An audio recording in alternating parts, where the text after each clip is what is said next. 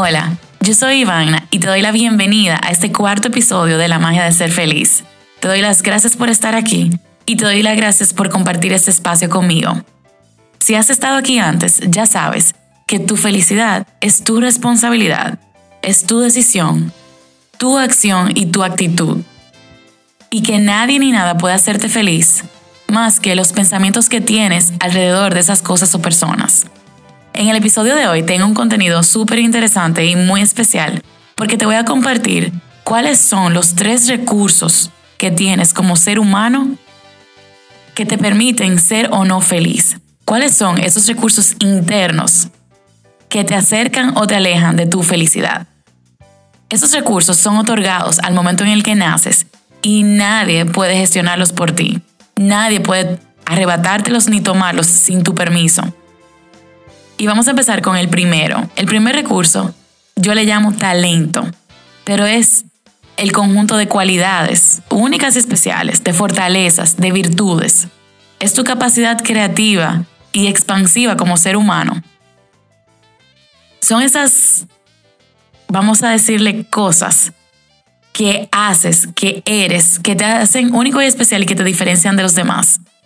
¿Y qué tiene que ver el talento o esos dones o regalos que tienes con tu felicidad? A menudo, a causa de las dinámicas del hogar, de la sociedad o de la cultura en la que vivimos, cuando vamos desarrollándonos, nosotros escondemos o perdemos esa esencia dentro de nosotros mismos.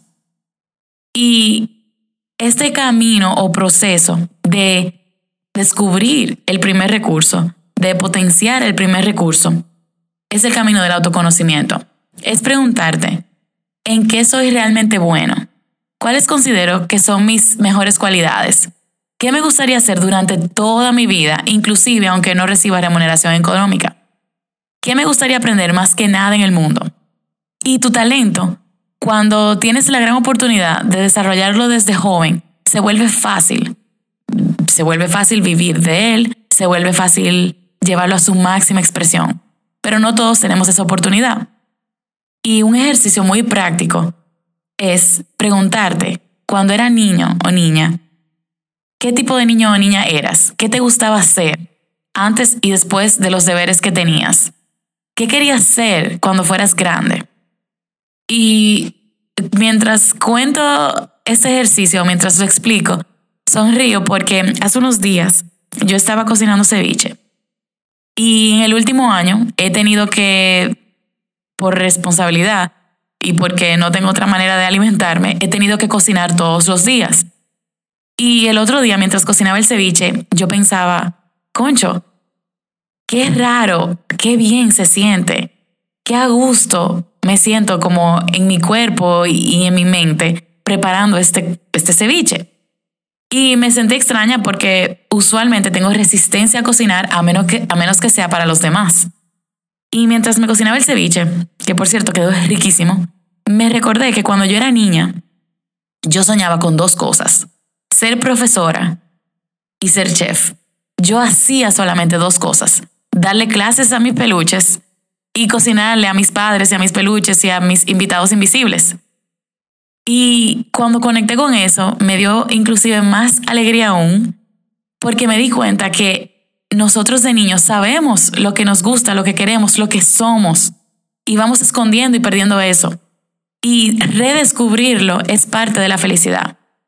Y para este autoconocimiento hay un ejercicio muy práctico que lo desarrollaron en los años 50 dos científicos y explican cuatro planos o terrenos que somos capaces de recorrer conociéndonos a nosotros mismos.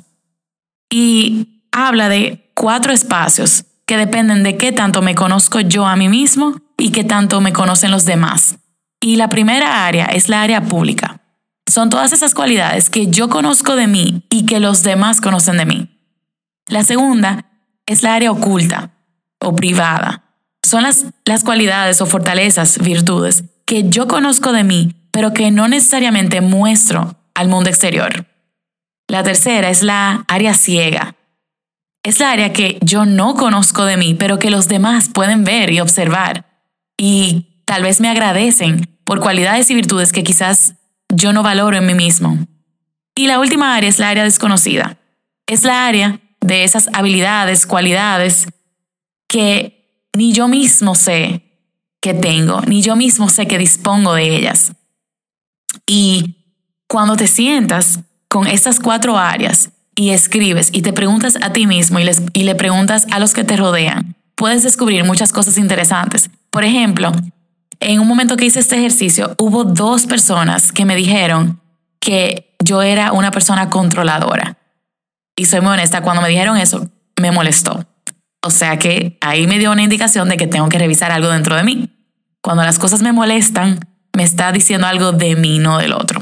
Entonces, primero me hice la siguiente pregunta. ¿Quiénes me dicen esto? Y eran dos personas que tenían un rol muy importante, muy específico. Mi pareja y mi contable.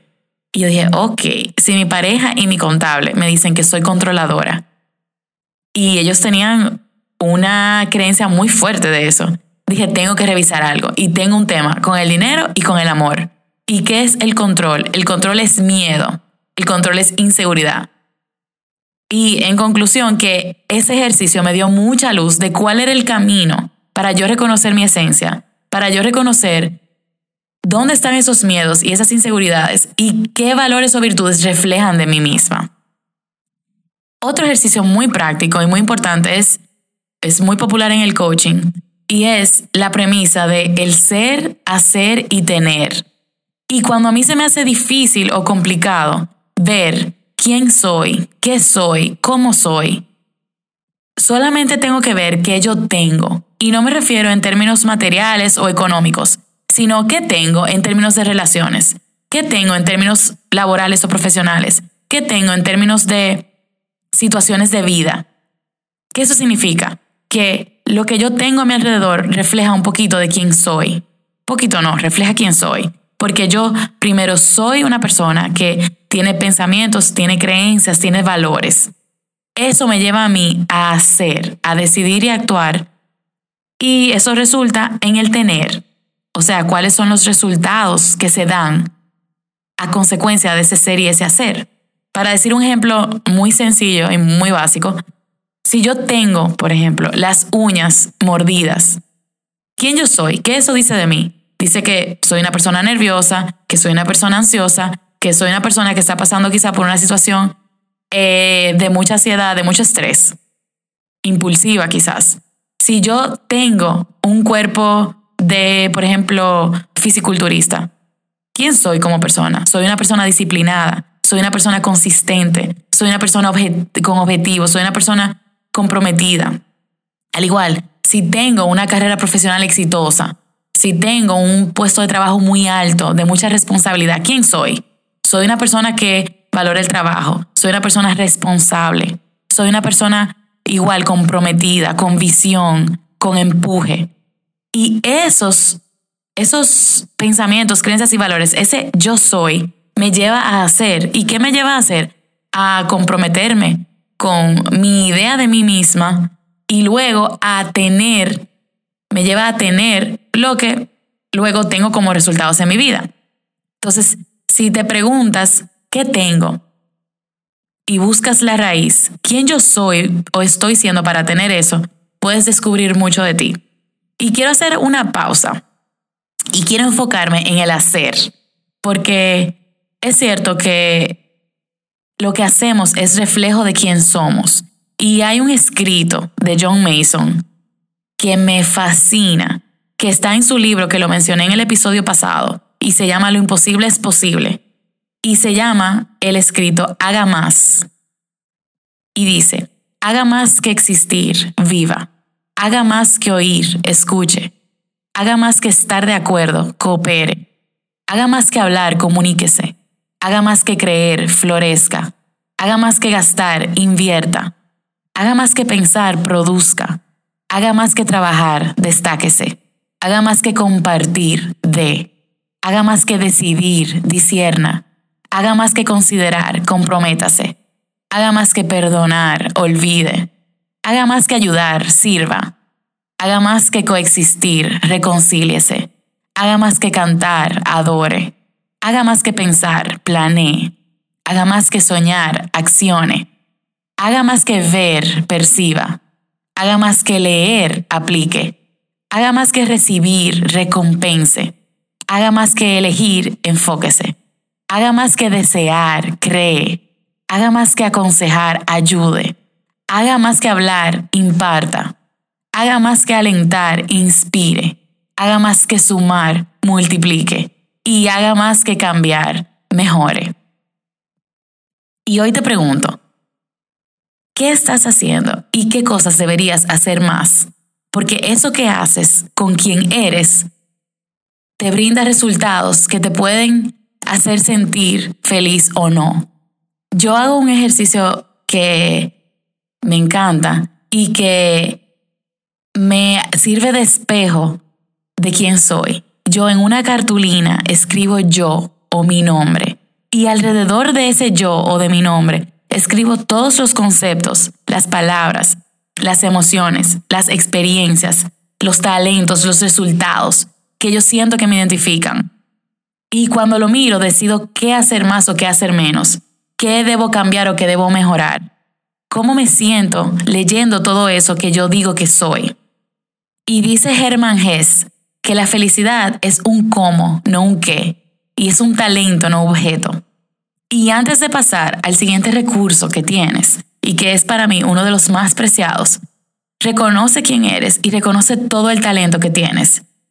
Y toma dos minutos y escribe por ahí todo lo que reconoces de ti mismo y todo lo que celebras de ti mismo. Y vamos a pasar al segundo recurso, que es energía. Y la energía es la capacidad que tiene una materia de ponerse en movimiento, de hacer funcionar las cosas, de producir cambios. Y en términos de, nosotros, de como seres humanos, es nuestra capacidad mental, emocional o física. Es la gestión de mis pensamientos, de mis palabras, de mis emociones. Es cómo yo uso mi cuerpo y cómo yo me recargo. Y el cerebro es, de nuevo, una máquina increíble. Lo hemos conversado en episodios anteriores. Y actúa como el centro de control que recibe, procesa y envía toda la información sensorial a través de nuestro cuerpo. Y nuestro cerebro ancla los sentidos a las experiencias positivas y, a esas situaciones que le producen felicidad utilizando la energía de una forma positiva e inteligente. ¿Y qué pasa? Que si no estamos conscientes de cuáles son esas experiencias positivas entonces podemos anclar otras que no son positivas. Y para explicar este recurso voy a usar dos conceptos. Y el primero son tus pensamientos. Tus pensamientos más frecuentes son los que narran tu realidad. ¿Para qué te sirven estos pensamientos? ¿Te acercan o te alejan de tu realidad? ¿Cuáles son esos pensamientos más frecuentes? Por ejemplo, yo he tenido que aprender a anclar una, un pensamiento, una pregunta muy básica. Y, y es, ¿cuál es el propósito de esto? Y si no lo conozco, confiar que lo tiene. Algo tan sencillo como estar en un tapón pensando que voy a llegar tarde y cambiar ese pensamiento por esto tiene un propósito. Señores, una persona súper puntual como yo, obsesionada con el tiempo y la puntualidad. Eh, prácticamente patológica, enferma con ese tema. Pero hasta cuando siento que algo está fallando, hasta cuando siento que estoy en una situación que no estoy a gusto o que no es de mi elección, digo, esto tiene un propósito o cuál es el propósito de esto. Y Bárbara Frederickson, en su libro Positivity and Love, ella originó una regla un, ratio 3 a 1, donde ella dice que estas emociones que se generan como resultado de los pensamientos, cuando son negativos, son tres veces más potentes que los positivos. Y según ella, para anular una emoción negativa, necesitamos tres opuestas a esta de igual fuerza. ¿Qué eso significa? Que si yo voy en el tapón y pienso rápidamente, pensamiento negativo número uno, concho, ¿qué tapón? Pensamiento negativo número dos. Eh, estoy cansada de esta bulla, de esta calle, esta ciudad. Pensamiento número tres. Voy a llegar tarde. Siempre llego tarde. Yo necesito nueve pensamientos positivos solamente para volver a traer a mi cuerpo y a mi energía a un estado a un estado positivo, a salir de ese, vamos a decir, hoyo en el que me acabo de meter. Entonces, ¿de qué manera tú puedes incrementar esos pensamientos positivos que resultan en emociones positivas para que los negativos no te dominen? Y lo más importante es estar consciente que recuerda que no puedes ser preso de tus pensamientos ni, tus emociones. Yo le digo mucho a, a mis clientes, le digo, la única cárcel que existe para ti es la que crean tus pensamientos.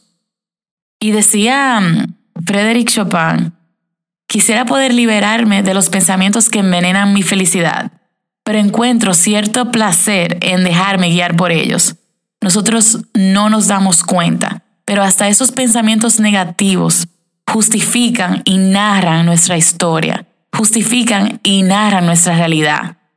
Y da más miedo soltarlos que dejarlos ser aunque sean negativos. El segundo concepto son las palabras. Y para mí, el poder de la palabra, la verdad que yo no he estudiado lo suficiente ni leído lo suficiente para yo explicarlo, porque eh, para mí eso, eso sí que no tiene límite. Y, y hay algo muy gracioso. Eh, no sé si les ha pasado, pero a veces cuando uno le pregunta a las personas que cómo están, hay personas que responden, bueno, no tan bien como tú, o pudiera estar mejor. Y otro tipo de esas frases negativas. Y ahí yo me doy cuenta que todo hace sentido. Y yo digo, claro, si esa es tu respuesta, tú nunca vas a estar mejor. O claro, si esa es tu respuesta, tú nunca vas a estar tan bien como yo, entre comillas, como tú dices. Entonces, ¿cómo una persona va a poder sentirse excelente, de maravilla, feliz, si no empiezan por pensarlo o decirlo? Entonces, fíjate en cuáles son las palabras que más utilizas, cuáles son las frases que repites a menudo. Escríbelas y analízalas. Estas frases y palabras te acercan a tu felicidad o te alejan de tu felicidad. Estas frases y palabras te empoderan o te empequeñecen. Estas frases y palabras te sirven de lupa para todo lo bello que hay dentro de ti, para todas esas virtudes y todos esos talentos que existen. Y por un espacio de dos horas, intenta solamente decir palabras positivas respecto a ti mismo o respecto a una situación. Y volviendo a la manera en la que esos pensamientos se traducen en palabras y en emociones y en estados emocionales.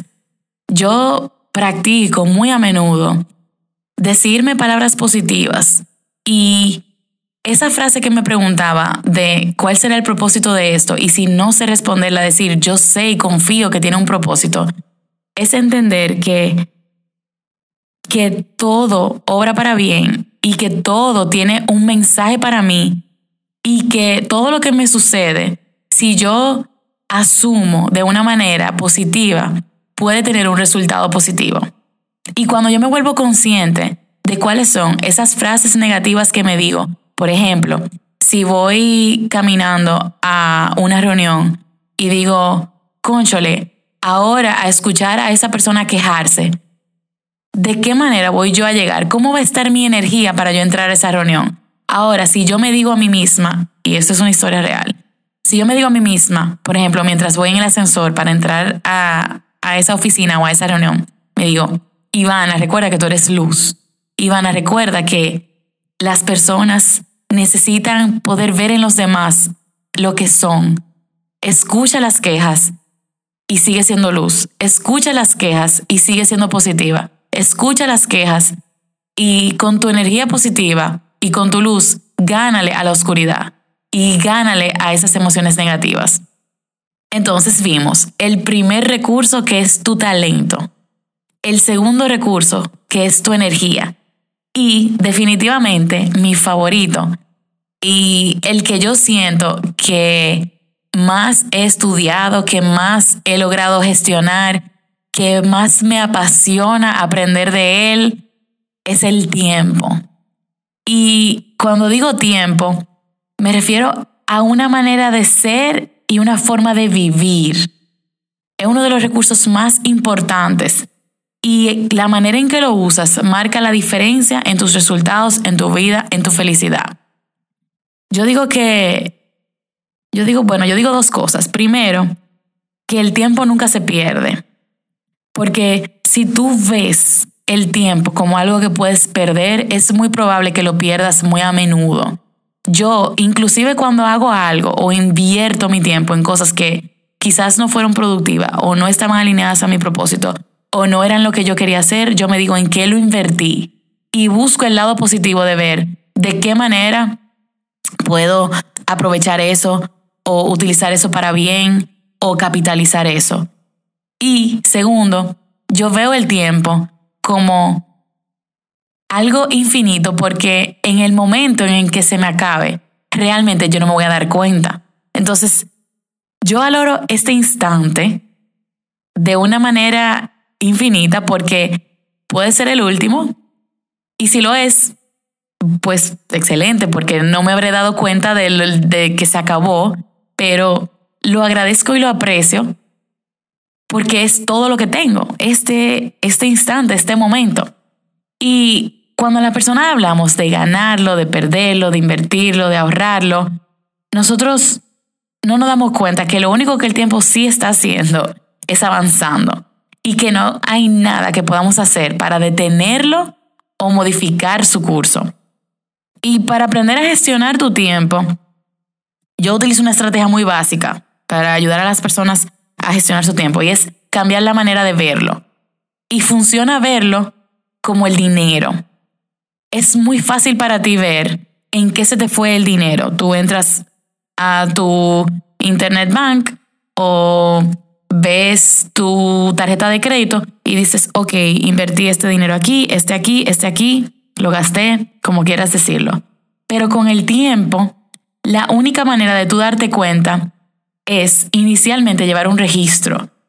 Y mira, pongo a las personas a hacer esta práctica y realmente te puede brindar mucha luz y mucha información. Por una semana escribe a cada hora qué estás haciendo.